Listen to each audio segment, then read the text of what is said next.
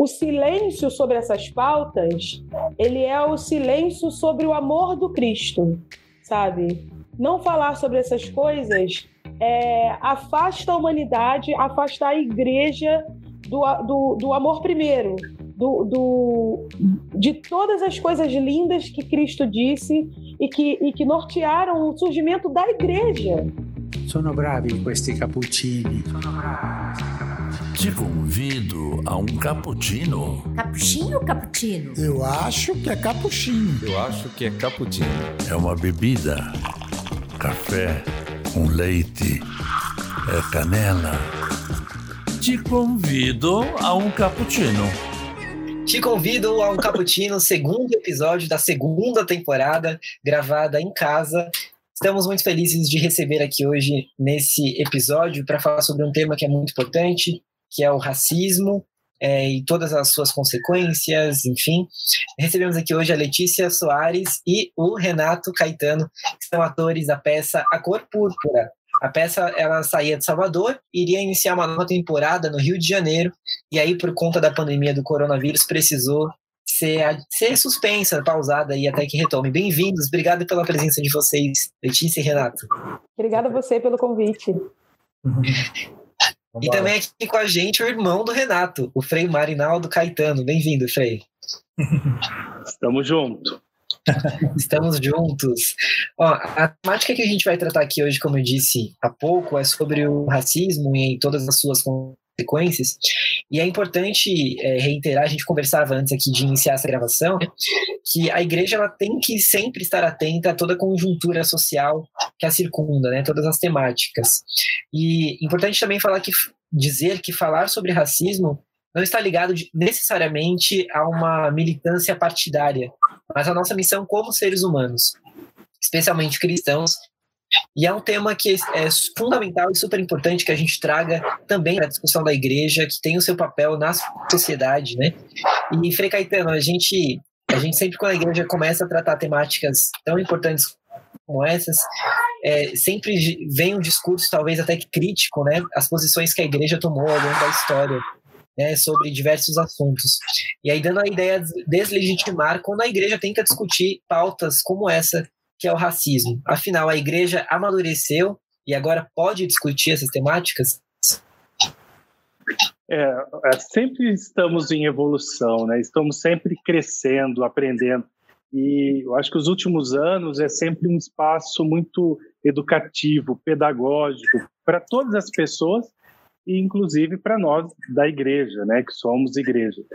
E eu acho que reconhecer, né, o erro histórico, o erro do passado, né, daquilo que a gente se distanciou do próprio Cristo, é muito louvável, né? O Papa Francisco nos dá essas indicações e poder pedir perdão e poder se arrepender é, de erros passados.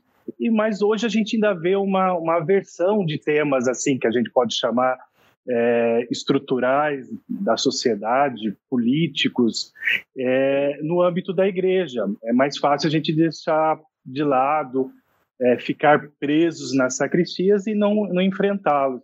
Então, eu acho que para nós hoje é sempre um momento de aprendizado, de buscar essa verdadeira face do Cristo, né, de como ele se portou diante das pessoas que eram estrangeiras, né? Se a gente já para dar um um dos textos mais bonitos da Bíblia, eu acho que a gente vê o bom samaritano, né? Que o próprio Cristo é o bom samaritano e convida a cada um de nós a ser esse bom samaritano, de ver o pobre machucado, caído, estrangeiro e vai lá e acolhe, né? Tantos passaram que poderia ajudar e não ajudou. E ele e o bom samaritano vai lá dar acolhimento, cura as feridas, paga pela hospedagem dessa pessoa que sofre. Então é olhar para o diferente e acolher e se sentir igual, se sentir irmão. Eu acho que essa é a função da igreja hoje, da, da harmonização. Acho que é uma palavra tão tão em desuso, mas eu acho que essa busca da harmonização hoje é, é muito interessante e, e deve pautar aí o nosso aprendizado. E lembrando que eu acho que a nossa vida é um constante aprendizado dessa pedagogia da vida e principalmente num tema tão importante é, como o racismo e, e, e os últimos acontecimentos da sociedade brasileira e do mundo.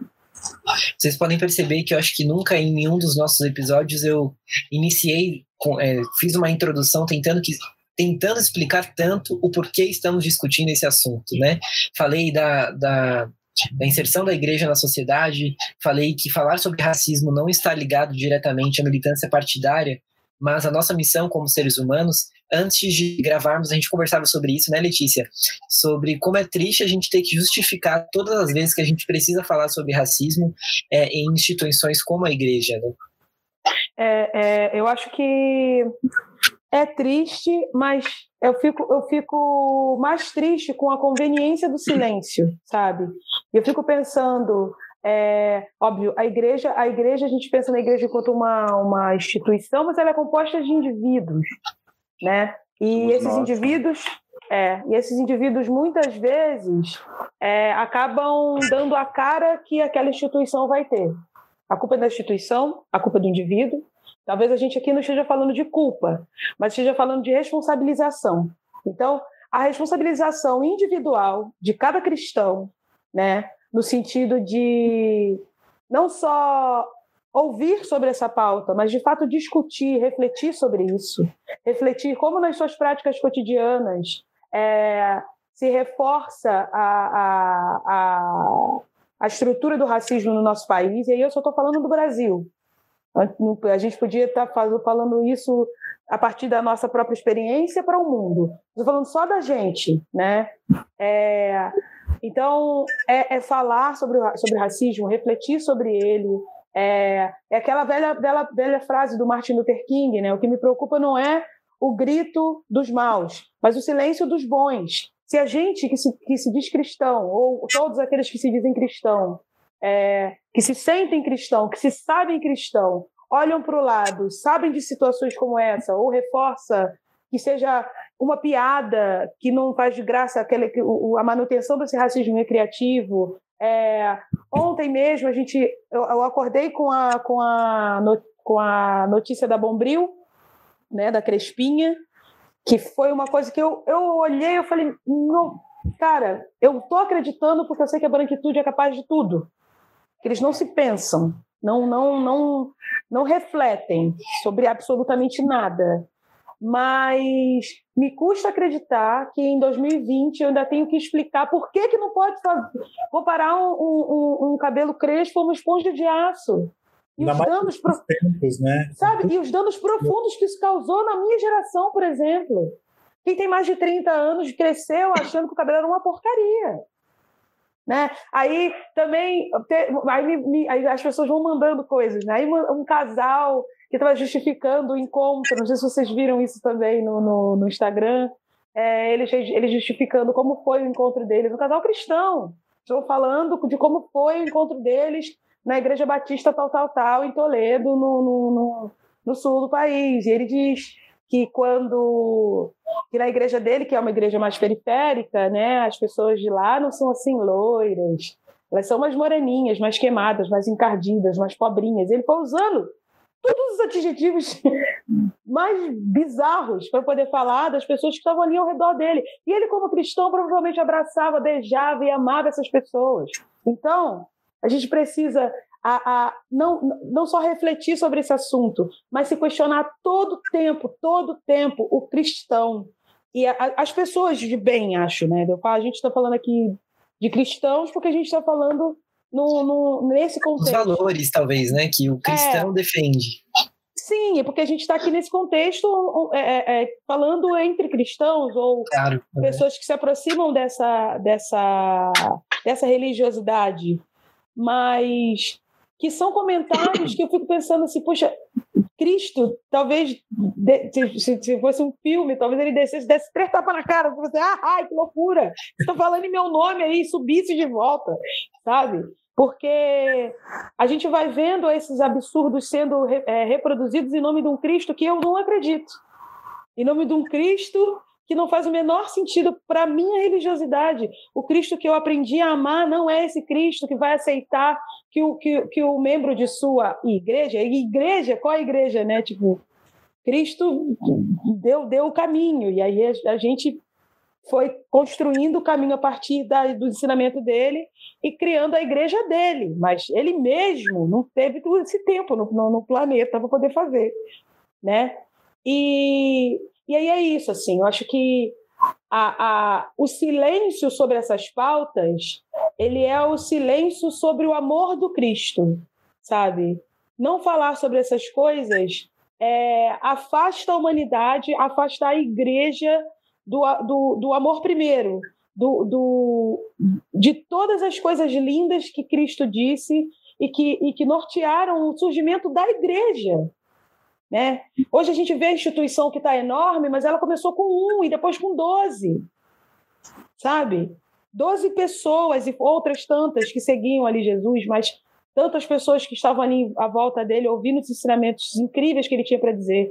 Então, assim, se começou com um, se teve 12, 70, 100, 200, aí morre 4, aí morre 50, aí mil, aí 1.500, 5 milhões e até ter essa infinidade de cristãos no mundo, individualmente, a pauta e todas elas, todas as pautas que falam contra a humanidade das pessoas, e aí o racismo ele desumaniza um ser humano, né?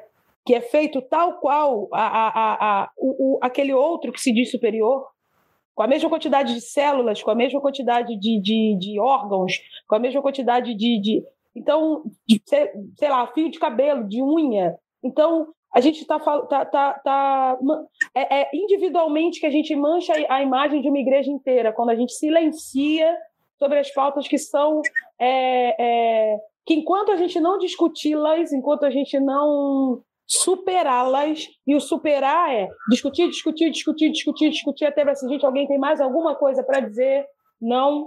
Então, ó, vamos virar a página, hein? Então tá, a gente vira a página. Não é deixar de discutir, porque você, não, gente, já falamos demais disso, não, não, não, não, não mas, mas eu, eu vou ter que levantar a mão e dizer, mas ainda dói. Então eu quero falar ainda sobre isso, né? Aqui, o, o nosso país, ele é um país é, é, é, é erigido, tipo assim, formado sobre a, a, a, instituição da escravidão. A gente tem 130 anos sem. São, são, são muitos anos que isso estrutura a forma. O meu avô morreu com 90. Então, assim, não é, não é possível que em 100 anos, em cento e poucos anos, a gente possa falar de uma página virada. É muito pouco tempo, historicamente. Então, volto a dizer, eu acho que é muitíssimo importante que a igreja. É, e, é, e, é, difícil, né? Porque é preciso dar a, a cara a tapa mesmo para poder fazer essa meia-culpa, para que a gente possa discutir aprofundadamente essas questões e avançar, porque é só desse jeito que se avança, não é fingindo que a coisa não aconteceu. Renato, você que tem um irmão religioso na família, né? Tem um religioso na sua família. Vocês discutem sobre esse tema? Como que, como que é essa troca de informações entre vocês? Nossa, a gente discute muito. Aliás, a gente, nós somos em quatro irmãos, mas acho que o, o Mário é o que mais está próximo, assim. Até pela, pela, por essa coisa missionária que eu acho que é ser artista e que tem tudo a ver com, com a fraternidade, assim. É, que está muito além do, do prazer, do gostar ou do amar, assim, tá? Num olhar o mundo e ver como eu me relaciono com ele e não onde eu me encaixo nele, né? E a gente fala muito, principalmente porque eu, eu acho, eu não sei, não posso dizer por ele, mas eu começo a me entender enquanto negro quando eu chego em São Paulo para fazer testes e eu descubro que eu sou muito branco para ser preto muito preto para ser branco. Então, o que, que isso quer dizer? Então, antes que que você diga quem eu sou, deixa eu entender quem eu sou para continuar vivendo. Assim. Eu queria já fazer uma pergunta para vocês, né, Renato e Letícia. É, tem bons papéis para o, para o negro, para a negra? Como que a gente vê isso? Eles são tolhidos, eles são escondidos, é, não vende. O que que, como que a gente pode dar uma resposta para isso? de, de, tão pouco, tão poucas peças, tão poucos musicais com protagonismo negro. Quando a Letícia deu uma entrevista, é, causou uma reverberaçãozinha, que a chamada era: Eu não sou o tipo de negro, me confia se eu tiver tá? Eu não sou o tipo de negra que branco quer ver em cima do palco. E eu acho que o primeiro lugar assim para conseguir conversar com isso, com o Caputino Mamon, é entender o lugar social e não privado do assunto. Quando a gente está falando sobre branco, a gente está falando sobre branquitude, não sobre o indivíduo branco. Senão a gente vai ver é. Ah, eu tenho meu amigo branco que não é assim, tá assim. É, nossa, tá vendo como eles são? É, desculpa, se seu amigo branco, que é o branco teoricamente legal, aquele assim, se sentiu ofendido porque a gente tá falando isso, então é porque não entendeu nada. Então não anda com ele. É, não anda com ele porque não tá entendendo nada. A gente tá falando sobre branquitude. E, e é, né, o que, que, que, mais uma vez, a questão da imagem. Quando a gente começa a pensar que grande, grande parte do, do racismo que a gente vive no mundo, e é mundial isso, tem a ver com a imagem, com a não presença dessa imagem, ou com. A, até eu fico pensando que um dia eu vou ter que parar para estudar a origem do claro e escuro na história do mundo. Que momento foi esse que o, o, a luz e o claro e o branco começou a ser bom e o escuro, o negro, o preto começou a ser trevas, etc e tal. Porque tem a ver com isso, né? Tem a ver disso. E eu não, não, não, sei nem como responder, eu sei como ficar, eu sei como questionar mais ainda, eu acho. Existe isso, existe, por exemplo, a gente acabou de ter uma novela na Bahia onde a maioria dos protagonistas eram brancos. O que, que isso quer dizer? Né? Aliás, é, é essa, essa incoerência, essa, é, essa, é como se dois corpos não pudessem viver no mesmo espaço. Nesse momento estamos falando pra caramba, rolou essa, essa entrevista linda na, na, na Globo, com, com todas as, as repórteres negras, com o apresentador negro. Só que ao mesmo tempo eles fazem um trabalho desse. Assim, então, como assim? Estão entendendo ou não estão entendendo? Até que ponto entende? Aí que eu acho que deve entrar o tal do capitalismo e o que é vendável, o que não é vendável ou não. Porque senão, né, vamos fazer um Terra Nostra com um elenco preto, todo mundo né? É... Ah, mas é que tá, no, no, eu acho que não precisava um Terra Nostra com o elenco inteiro preto, estava contando a história daqueles, daqueles imigrantes. Eu acho que o que me, o que me, o que me consome, o que mais me, me eu não estou nem falando de, de, tristeza, que eu já não, tô, não tenho mais usado esse termo, porque às vezes a tristeza ela te prostra um pouco. Acho que a raiva ela dá, às vezes, um pouco mais de, de, for, de a, a, tristeza ela tira sua energia, a angústia é energia presa, a raiva é uma energia uma ação. Então, eu procuro tentar fazer com que todas essas esses pensamentos se transformem em algum tipo de ação. Então, como eu disse, não me incomoda ter o Terra Nostra.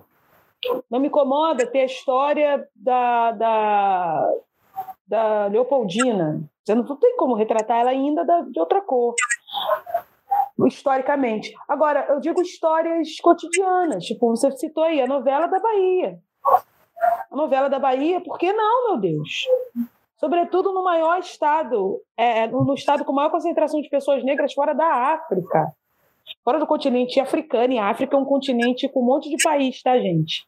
A África não é uma coisa única, a África são vários países. Você não pode falar de Europa sem pensar que a Europa tem Portugal, Espanha, França, Alemanha, né? Você não pensa na Europa como uma coisa só, mesmo com uma moeda unificada. A África é a mesma coisa, é um, um continente inteiro com diversos países. E a Bahia é o, o, a maior, tem a maior concentração de pessoas negras fora da África. Você vai fazer uma novela na Bahia e você não colocar a protagonista dessa novela como, como uma pessoa negra. E quando eu falo eu não sou o tipo de negra que a pessoa quer. Essa matéria me, deu me, me, me, gerou uma, uma série de desdobramentos, porque eu precisei ficar explicando, eu comecei a ficar muito triste com isso. Comecei a ficar muito triste, porque é, as pessoas acharam que eu fui muito dura. Ah, você também, é porque também tem isso. Toda vez que você reclama o, a, aquilo, o lugar que te fere, você está sendo muito dura. Ai, você também só fala disso, ai, né? Uhum. O jogo vira muito rapidamente. Então... Isso é tão bizarro, né? Desculpa te cortar, mas isso é tão bizarro, porque assim, é. cara, a gente está em 2020 falando sobre genocídio. E você vai me doer por causa de, um, de uma reportagem? É tipo, gente, a cada 23 minutos um jovem negro morre e as pessoas não se alarmam. E, enfim, não vou nem entrar nesse ponto agora que é, é, é ainda é um outro assunto. Você estava falando só sobre protagonismo é, profissional. E aí eu acho que essa, essa insistência né, em nos reduzir a papéis de pessoas negras, eu assim, eu, eu, dentro do, do meu contexto profissional, para ensemble, eu já nem faço papel para negro. Eu faço papel para pessoa e é super legal. Quando eu vou no ensemble, é, eu concorro com pessoas de várias cores.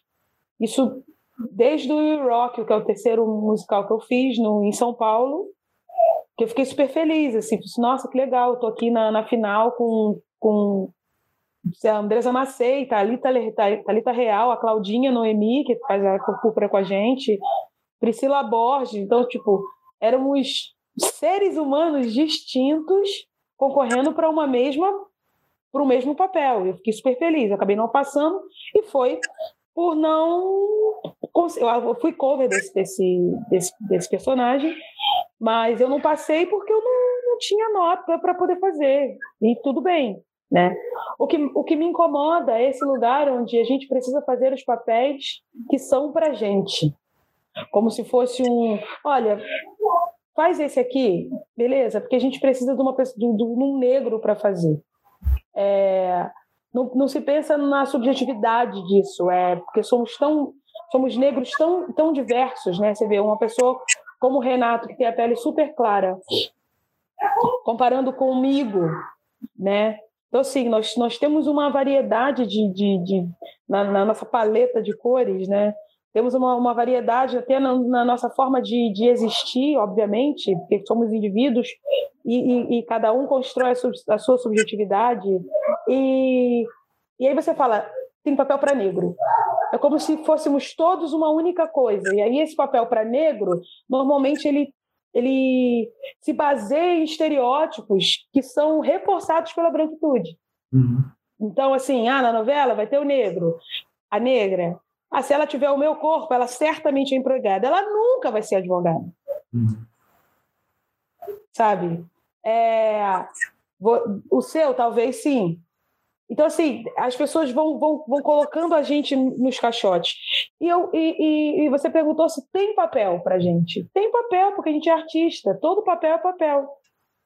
Teriam milhares de papéis para a gente fazer. Eu posso ser uma velha de 90 anos, eu posso ser um homem, eu posso ser uma criança, eu posso ser. Sei lá, eu posso ser uma. É, Hã? Todas as profissões possíveis. Posso ser todas as profissões possíveis.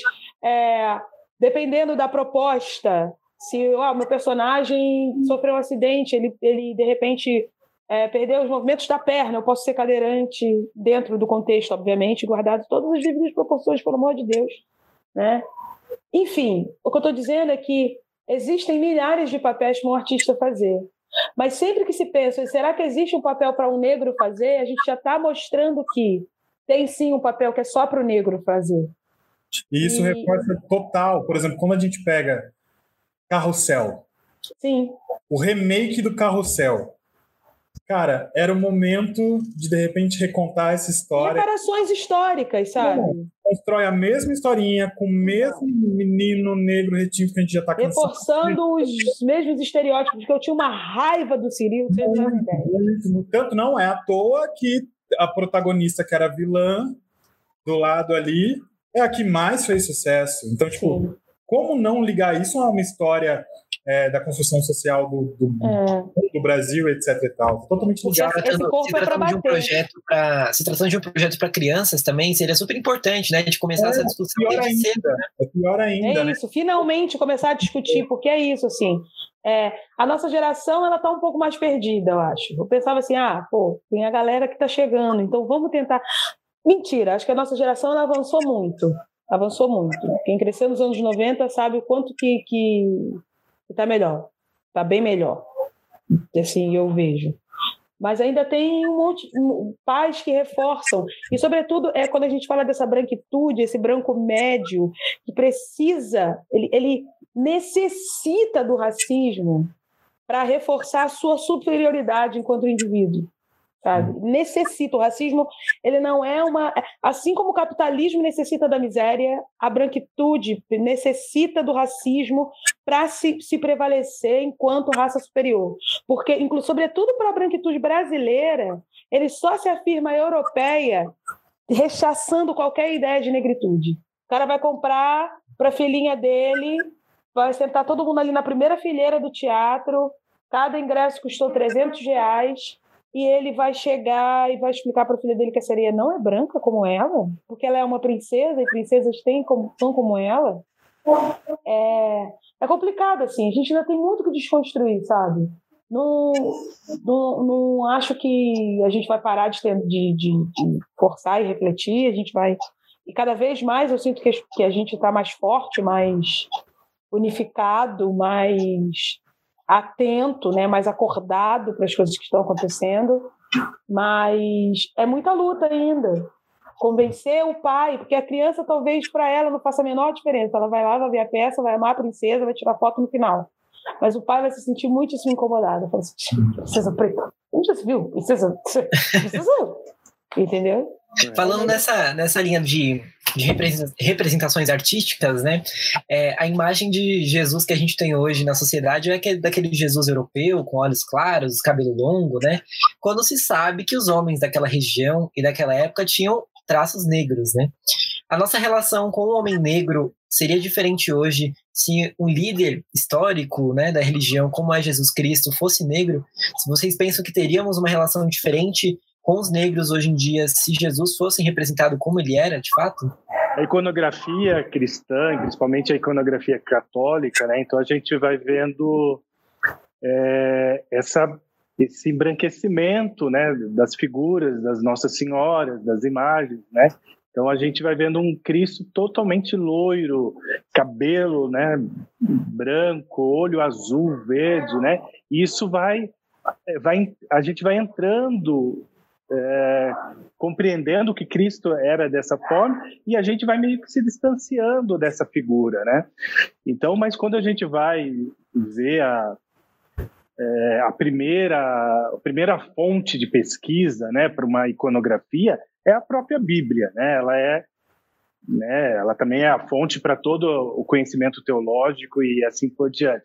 Mas a gente vai vendo esse, esse homem do Oriente, esse homem que não tem é, preconceitos, que é o homem que agrega, é o homem que vai junto, que chama um que é pecador e vai comer na casa desse pecador, que salva aquela mulher que foi é, é, pega em adultério, mas também não foi não adulterou sozinha, tinha todo o, o homem com ela. Então ele vai dando uma dimensão do, do feminismo, é, contra né, o feminismo, contra o racismo, contra essa coisa é, de uma figura única, né, de olhar para o Cristo e é um só, né? A gente vê o texto da, da, Samaritana que ele chega e vai estabelecendo um diálogo e ela mesma fala para ele, mas você, você sabe que você não pode estar tá falando comigo, dele fala, mas aí ele estabelece esse diálogo e diz o texto que ele salva a vida dela e ela é transformada.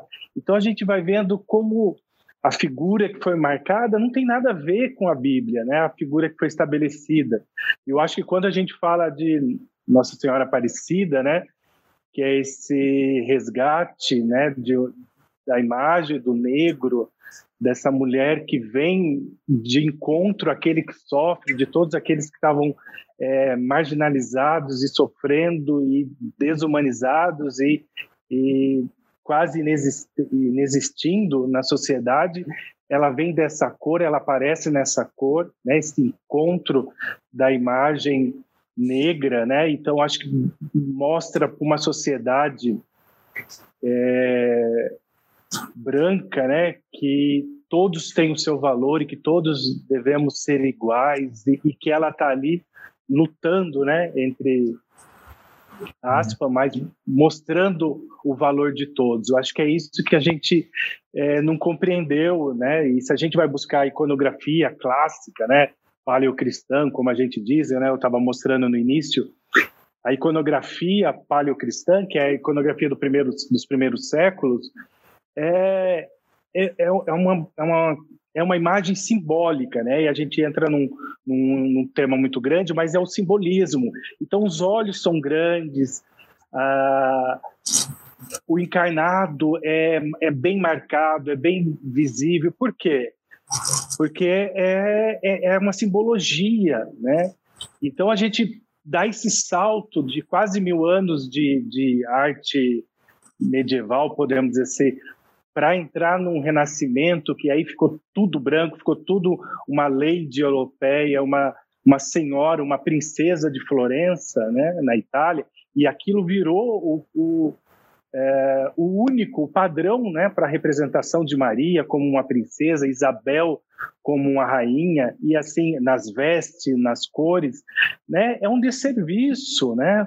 Tem um autor, né, o padre Rupnik, é, ele fala, né, o Renascimento é um desserviço para a arte, né? Buscou essa, essa identificação com a natureza real é, superando a natureza com influência no, no, na arte grega, mas é um desserviço, porque perdemos a simbologia que nos aproximava do real.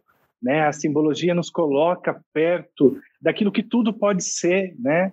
Todos podemos ser esse termos o rosto de Cristo, né? Do Filho de Deus, da mãe do Filho de Deus. Então é é, é, inexplicável, né? Porque essa figura branca é, na igreja ficou tão, tão como protótipo e como modelo, né? Aí a gente vai para a sociedade, é, né? Para a história civil, como a gente chama, e vê que isso atende essas necessidades, como a Letícia e o Renato já dizia, atende essa necessidade de você se ver e aquele vai se escondendo, né? A gente tem essa vai esconde o que é aquilo que a gente não quer ver. E eu tô lembrando aqui de uma fala logo que eu entrei na ordem, né? Eu aparentemente dentro, podemos dizer, nesse termo de estar uma bolha, de um certo privilégio, a gente não, eu não me sentia, né, sentido o preconceito e o racismo. Mas tem, tem umas falas, daí a gente vai vendo, olha como é camuflado, né? E um barbeiro uma vez falou para mim assim: é, quando você rapar sua cabeça, você vai ver que você nunca mais vai deixar o cabelo crescer, você vai sempre, sempre rapar. E aí, olhando para esse tempo, para esse período, né, já de 20 anos atrás, você fala: parece que o que era normal é não ter o cabelo crespo. Agora eu tô até, tá até grande por causa da, de não cortar da pandemia, mas eu tô, estou vendo como que ele é possível, é um cabelo possível, né? Ser, estar grande, estar cacheado, estar enrolado.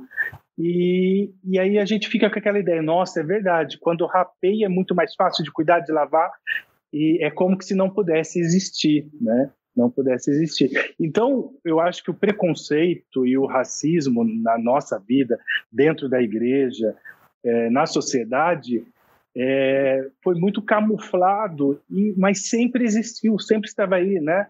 Eu acho que a Djamila, ela fala muito isso nos seus textos, nas suas entrevistas, dessa coisa da estrutura, né? Ele é, a gente vai entender quando a gente entender o racismo como algo estrutural da sociedade, não isolado, né? É, das pessoas que saíam da cesala com a palavra liberdade porque foram escravizados, e daí vem uma, um embranquecimento do migrante europeu, e para eles é dado a possibilidade de desenvolvimento, e para as pessoas que já estavam aqui, é, não foram abertas nenhumas portas, né? Então a gente vai vendo pensar e pensar que isso foi uma uma lei governamental no Sim. embranquecer mesmo o Brasil. Era esse aí. O projeto eugenista mesmo, e que é uma uma face que você vê, que você enxerga até hoje, assim, quando você vê as autoridades dizendo assim, olha, é, só vai morrer quem não tiver condições de, só vai morrer quem tiver com a idade tal, tá então, assim, você já meio que, que vai, vai eliminando aquilo que eles entendem como uma sobra na sociedade, não como a, a, a, a face que eles querem que represente a sociedade como um todo. né? É, e acho que, que, que, a gente vê isso, esse, esse projeto de esse projeto eugenista até agora rolando. É, é, como a Nossa Senhora mesmo, Nossa Senhora Aparecida, né? Padroeira do Brasil. Todas as outras imagens de Nossa Senhora, de Lourdes, de Fátima, brancas, né? É, pessoas brancas, aquele povo branco veio atender as necessidades daquele povo branco algumas pessoas falavam para Nossa Senhora: ah, mas ela, Nossa Senhora Aparecida negra, é humilde. Por que, que ela é coroada? Por que, que ele tem esse manto? Por que não?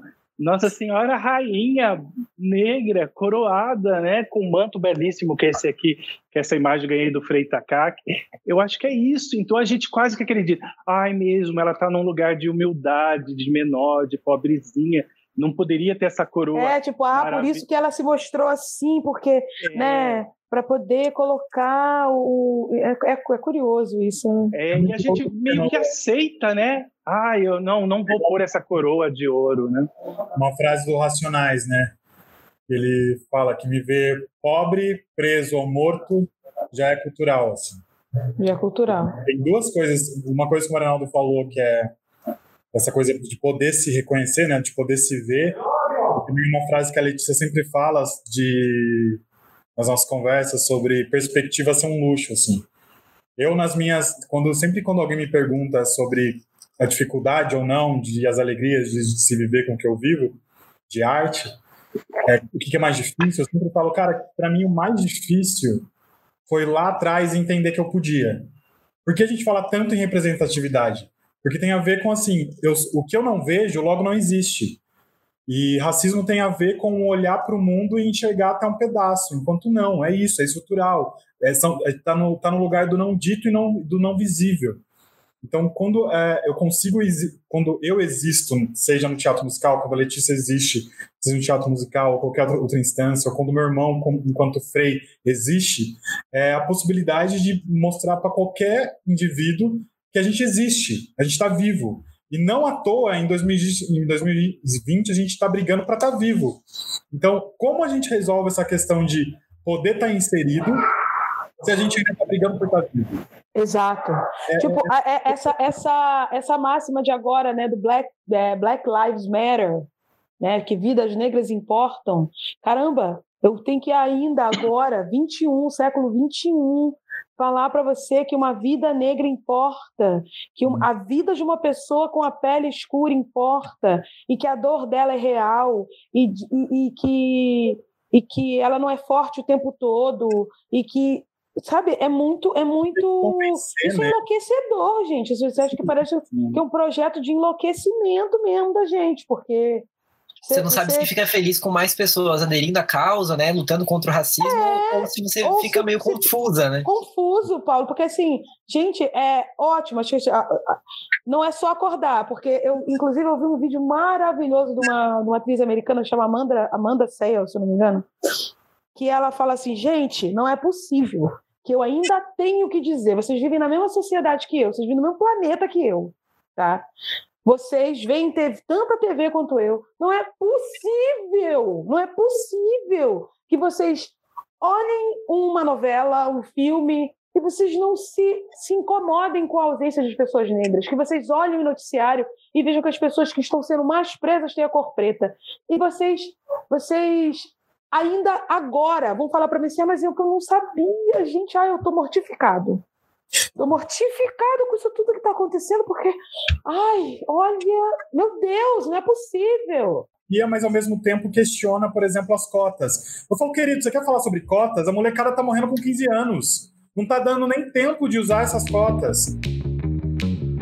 É, mas pensando agora nesse, nesse tempo de pandemia, Frei Caetano, a gente já está há alguns meses, né? Tem celebrações eucarísticas presenciais é, nas igrejas, algumas dioceses já estão retomando, né? Nós celebramos sempre aos domingos, recordamos a paixão é, de um homem que foi torturado, morto, por simplesmente pregar o amor e que tem uma vida muito semelhante a muitas pessoas que hoje também são torturadas, mortas na nossa sociedade que, que podemos mudar na nossa cabeça, o que, que a gente pode aproveitar esse tempo que estamos sem as celebrações eucarísticas para amadurecer, para quando retornarmos a gente vivenciar de fato aquilo que a gente é, escuta e que a gente absorve nas igrejas. É, o que eu vejo é que a, né, não estar presente, né, foi dando uma valorização muito grande, né? A gente se deu conta, mas cadê a Dona Maria? Cadê o seu João? Cadê o seu José? Eles não estão aqui, né? Estão sozinhos. E nós aqui no seminário Seráfico em Piracicaba estamos transmitindo as missas dominicais. Então a gente vê, nossa, está vazia, né? A igreja está solitária, né? Então eu acho que olhando para isso, né, diante de, desse desse sistema, né, dessa forma que a gente teve que encontrar de, de resolver diante da pandemia, a gente vai ver, vai dando alguns valores que a gente talvez não dava, né, de, de encontrar, de abraçar, de falar um oi, né. Eu acho que a gente vai, vai dar um é, repaginar essa depois que voltar ao normal essa essa busca do outro, né? Porque tem uma uma compreensão da liturgia eucarística que ela começa quando a missa termina, né?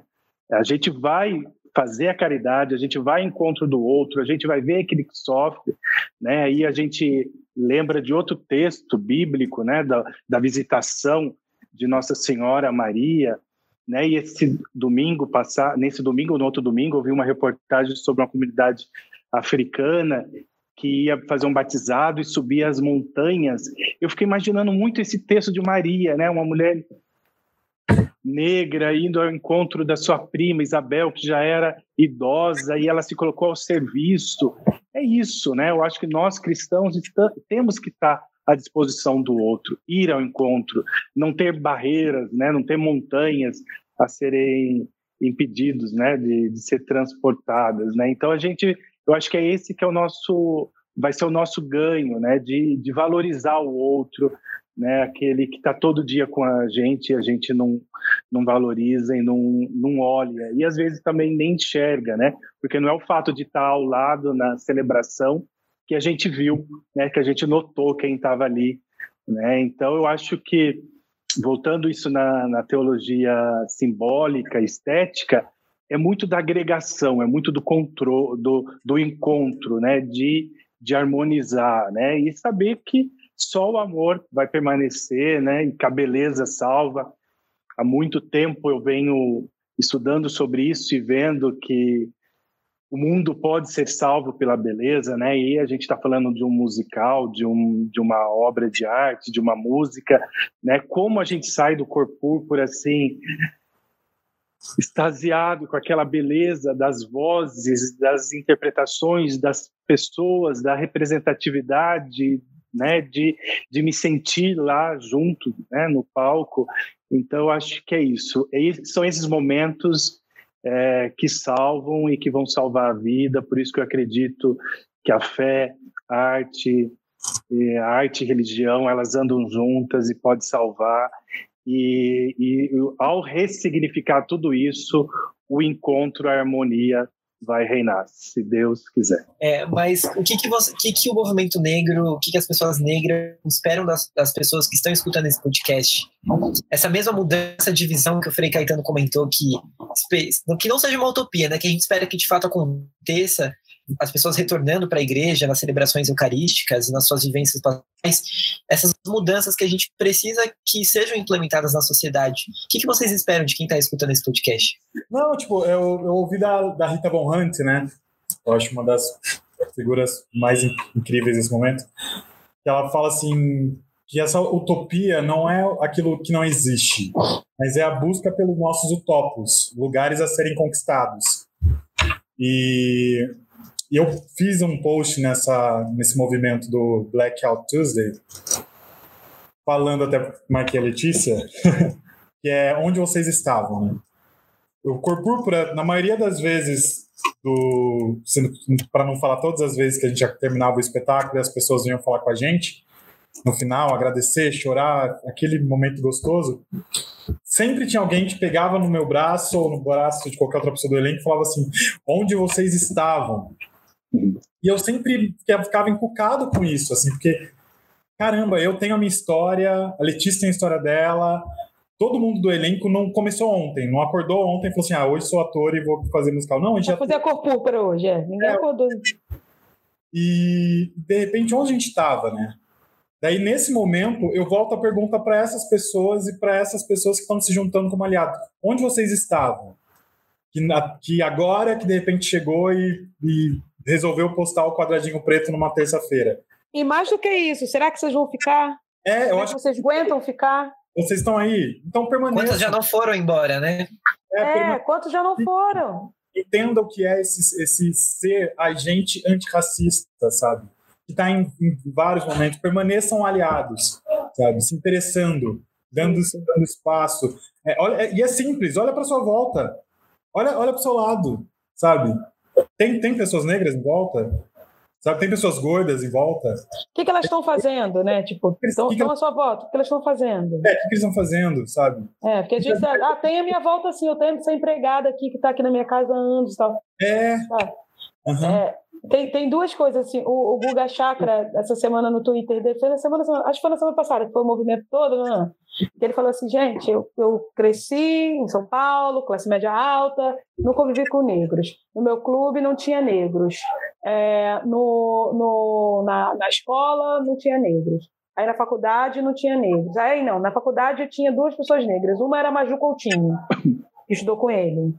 Guga Chakra é um repórter da, da, da, da Globo né? News. Globo News. É, o descabelado. E aí, aí na, no, no mestrado em, em- nos Estados Unidos, aí eu tive uma pessoa, então assim, esse, esse assunto não estava tão próximo de mim, então não sei o quê. Eu falo, beleza, gatão, qual país que você nasceu? Quais você que é um homem inteligente, qual, qual é a estrutura demográfica do país que você está inserido? Talvez uma pessoa que tenha estudado menos do que ele não saiba nem o que é demografia, né? Mas uma pessoa, estou falando desse lugar, dessa pessoa que sabe do que, que eu estou falando. Esse Então, privilégio. assim, desse né? privilégio. Então, eu volto a dizer, é, eu, eu, eu considero quase impossível você nunca ter olhado para o lado e, e ter achado estranho a forma como as pessoas negras eram tratadas. Uma outra coisa interessante, aquele, aquele documentário Olhos Azuis, que pergunta. Vejam esse documentário, gente, por favor. Vocês, assim, vai elucidar muitas coisas. E assim, usando a pergunta do Paulo, né? O que vocês podem fazer? Informem-se, sabe? Procurem saber mesmo. Procurar Décima saber é muito importante. da Netflix, pelo É. amor de Deus. E aí, nesse documentário, ela pergunta assim: quantas pessoas acham que existe racismo aqui nos Estados Unidos? Aí, algumas pessoas per- levantam a mão. Aí ela fala: para vocês que não levantaram a mão, quantas pessoas gostariam de receber o mesmo tratamento que as pessoas negras recebem diariamente?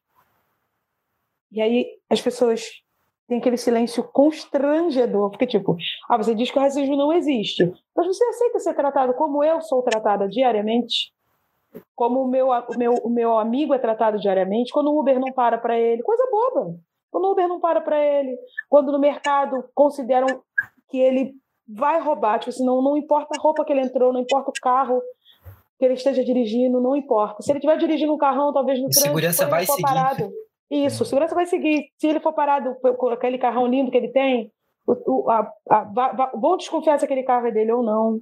E isso não é porque ele parece pobre, é porque talvez, provavelmente, a cor que as pessoas associam a qualquer coisa mais inferiorizada tem essa cor, né? Hum. Então, eu acho que as pessoas elas precisam Pode ser, a começar. mesma, né? Pode ser a mesma coisa.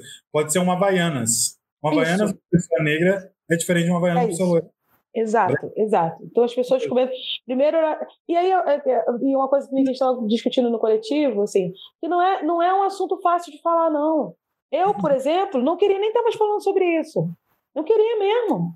E tá falando sobre outras coisas. Eu tenho tanta coisa, eu estudei tanto, falei, você fala tanta coisa. É o que você falava no começo, né, Letícia? É cansativo ter que falar sempre aquele que é a vítima, né? Por que não aqueles que são os Exato. agressores também falarem Vocês sobre tomarem, isso, né? tomarem também a, a, a, a responsabilidade sobre esse, esse assunto, sabe? A tomada da responsabilidade social, e aí é, é, envolvendo toda a sociedade, com todas as caras que ela tem. Né? A gente, é preciso a gente parar para poder falar sobre a situação dos povos originários agora. Estão, sendo, estão morrendo nesse momento. A gente não pode fingir que isso não está acontecendo sabe? A gente precisa parar e falar sobre feminicídio. Tem mulheres que estão sendo assassinadas agora, uma ac- acabou de morrer enquanto a gente está conversando aqui. sabe? E é preciso, obviamente, falar da questão racial, que estrutura de uma forma muito negativa essa sociedade e que não vai fazer o Brasil caminhar enquanto a gente não superar, e a superação, eu volto a dizer, não é o lugar onde a gente deixa de falar porque a gente já está falando demais disso. Não, é falar até se esgotar. Quando já não tiver mais assunto para falar sobre, aí a gente vira a página, sabe? É, é... o racismo é uma estrutura tão bizarra que eu não lembro quem falou durante essas últimas semanas, mas ele se reinventa. Sim, ele é sofisticadíssimo. Ele o que a gente sabia de ontem não é mais o que é hoje. Ele é sofisticadíssimo, é. sabe? De repente você recebe uma injúria e você fala: caraca, cara, cara, você é criativo, hein?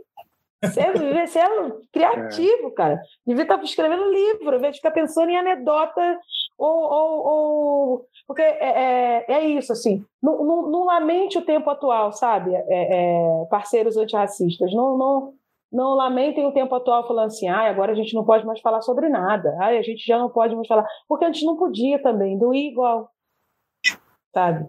Hum. Antes não podia igual, sabe? Hum. É, a quantidade de, de, de brincadeiras que foram feitas com a cor da minha pele ao longo da minha infância, se eu começar a contar que eu preciso fazer uma live só disso, eu não quero mais falar de dor, eu quero falar de avanço. Eu quero falar de que forma o meu filho, que tem três anos de idade, não vai passar por nada, e não é uma coisa ou outra, nada do que eu passei. Então, é preciso que a sociedade inteira se mobilize em favor dessa questão, para que a gente possa ter uma sociedade melhor, sabe? Porque senão é isso, a gente vai ficar aqui pregando para catequizado, falando para as pessoas. Literalmente. Literalmente, né? Falando com as pessoas que já estão meio que, que é, entendendo por dentro do assunto, né? Isso aí, entendendo é, é, é algum, alguma face desse assunto, né? Sem avançar e tirar, tirar esse assunto do meio de nós e transformar esse no assunto um assunto para se falar na homilia da, da missa, sabe? Um assunto para se falar na formação no, no, no, curso de casais, um assunto para falar no cursilho, um assunto para falar no, no, nos encontros, sabe? Porque é, eu me lembro, eu me lembro, eu, eu sou, sou crescida católica. Quando eu comecei a usar turbante, achavam que eu tinha virado. Meu Deus do céu. Achavam que eu tinha entrado no candomblé, alguma coisa assim. Comecei a usar turbante, eu me achava, eu me achava maravilhosa. Foi da primeira vez que eu falei assim: Meu Deus, que eu sou linda! E demorou muito, já tinha mais de 20 anos. Comecei a ir à missa de turbante, as pessoas olhavam tipo assim: Gente, essa macumbeira tá fazendo. que horror! É um horror, é um horror. E mesmo que eu fosse, e mesmo é. que, sabe, o horror está nisso, o horror está tá em não, não é, entender pessoa, as né? diferenças né? e abraçá-las com caridade, assim como fez o Cristo. Hum. Sabe? Abraçar. Muito essa fala do outro, né? De, de se encontrar com o outro. E eu, eu gosto muito de, de, um, de um pensamento que é assim: a gente nunca pode esquecer de que o outro do outro sou eu. É uma hora ou outra, o outro do outro vai ser eu. Uhum. Lembra disso. É isso. Então, acho que para só para deixar claro assim para quem está ouvindo o podcast, né, que não é um assunto fácil, não, não é um assunto florido, é um assunto que, que fala Esse sobre dores. Mesmo sentar. É, então... Senta, é, abre o seu coração e a sua mente. Não tenho opiniões formais, ah, mas também eu não, eu não vou saber nunca o que, que é, porque eu não sinto. Eu não preciso apanhar do meu marido para entender que violência doméstica é um problema. É, eu acho que é sempre um constante aprendizado, né? Sabe, eu acho que é preciso esse lugar da empatia. Então, e os cristãos precisamos, mais do que. Porque se, se, se a nossa religião ela nasce do lugar onde o próprio Cristo diz que a gente tem que amar um ao outro como eu vos amei e amei tanto que me dei inteiro a minha vida para você. permanece. Sabe? Então, por todos, assim, né? Por todos. Então, se, se, se esse, esse, se essa figura incrível não, não fomenta no seu no coração de cada um de vocês que está ouvindo a, a vontade de não se colocar na pele do outro. Eu acho que empatia não é isso. Empatia é quando o outro diz que dói e eu acredito nele, me irmão ombro a ombro e caminho com ele, sabe? Eu não preciso necessariamente sentir a dor do outro, mas que se ele me disser que está doendo, eu preciso acreditar que dói. É, muito obrigado pela presença de todos vocês. A gente sempre encerra o nosso podcast, ainda, ainda vocês vão cantar pra gente, né? Uhum. É cor púrpura. Mas a gente sempre encerra o nosso podcast perguntando para vocês quem que vocês convidariam para um cappuccino para falar sobre esse assunto que nós discutimos aqui hoje. Para fazer uma parte 2, talvez, que falávamos antes né, de fazer uma parte 2, quem que vocês convidariam para um cappuccino, rapidamente? Fala aí. Rita Bernardes. É, a Rita, né? A Rita é legal. Ela, ela é história. Ela não fala sobre, sobre esse assunto, mas. Esqueci de falar que podem ser pessoas que já estão mais entre nós também, que já se foram. Ah, tá. A história muda, talvez? Rapaz, então acho que eu ia chamar o Malcolm X. Podia chamar o Malcolm, o Abdias Nascimento. Rapaz, ia ser um programão esse, hein? Malcolm X, Abdias Nascimento e Lélia Gonzalez. Caramba. E eu. E eu também. Eu, eu queria e eu. eu queria estar nessa. Eu sou Maria Harriet, que eu acabei de assistir o filme e fiquei, caramba, tem tudo a ver com vocês, Harriet. Qual que é o sobrenome dela mesmo? Harriet? Harriet Tubman. Tubman. Ela. And I'll do what I can, what I can, when I can for my people. Maravilhosa. Você, Frei Caetano, quem que você convidaria para conversar com a gente? Nossa, eu acho que tinha muita gente, né? Eu, eu vendo o último podcast, um, um frade falou São Francisco. Eu acho que seria uma pessoa que teve um olhar para a época dele, né, totalmente diferente, de acolhimento, de ir ao, ao diferente, ao leproso, ao marginalizado. Eu acho uma pessoa muito, muito interessante. Mas vendo esses dias um documentário, é um programa da, da, da, da Apple TV sobre a da Oprah Winfrey e ela como ela foi transformando a vida dela, né, de, de muita dificuldade a ser a grande apresentadora para todas as as comunidades e para o mundo, assim, né?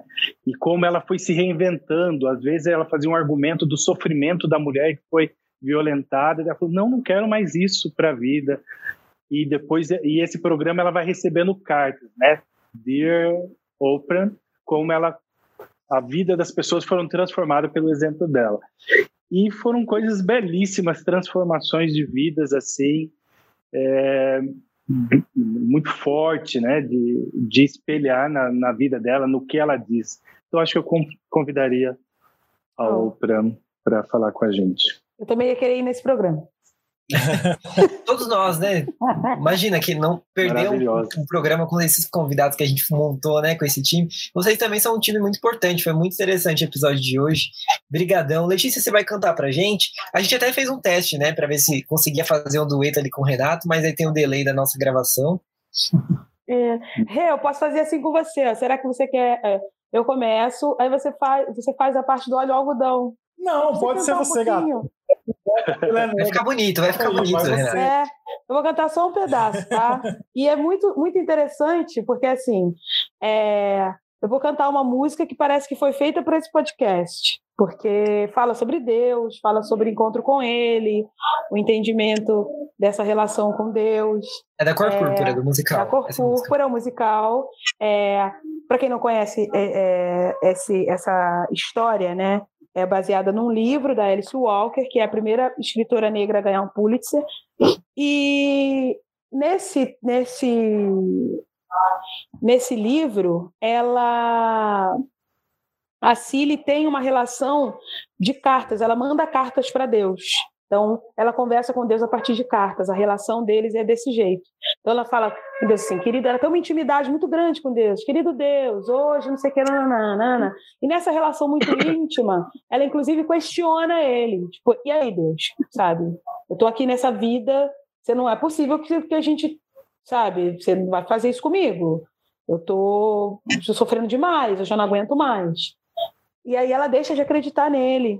E a Shug fala, tenta, tenta fa- falar com ela que, que o Deus não é não é esse ser vingativo que ela que ela tinha com, em mente, que Deus não era muito bem aquilo que ela estava que ela estava pensando que ele era.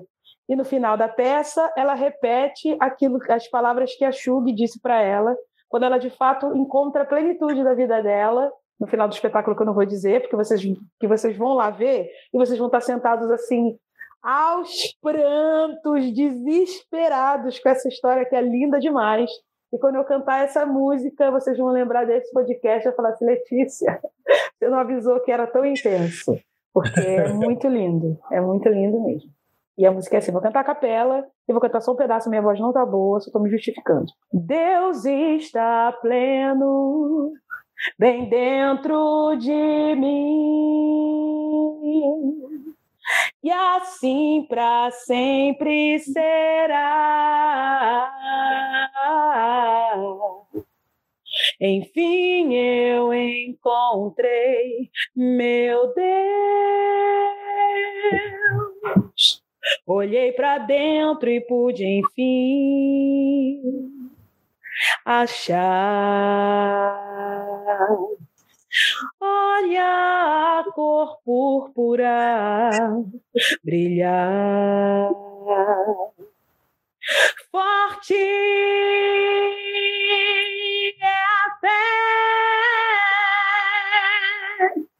que vai nos trazer a paz quando dois podem ser um. Isso é amor. Olha o algodão da abelha o sol de verão,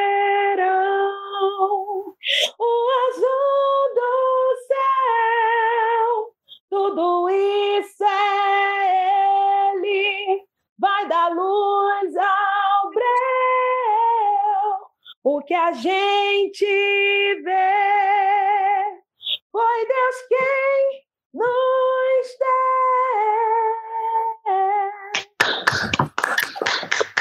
deu. Se aqui no podcast é assim, imagina ao vivo, né? Obrigado, Letícia, pelo seu talento, pela, por compartilhar com a gente. Renato também, todo, acho que toda essa conversa que a gente teve hoje aqui é muito válida, não só nesses tempos que nós vivemos, né?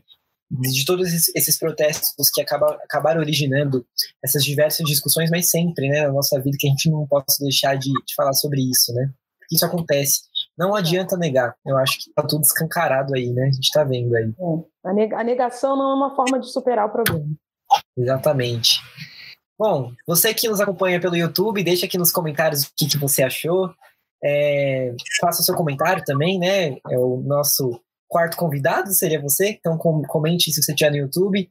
E no Spotify também, se você estiver escutando pelas plataformas de podcast, manda para os seus amigos esse esse episódio. Frei Caetano, Renato Caetano e Letícia, muito obrigado pela presença de vocês. Obrigado e você, Paulo. Até o próximo, gente. Beijo.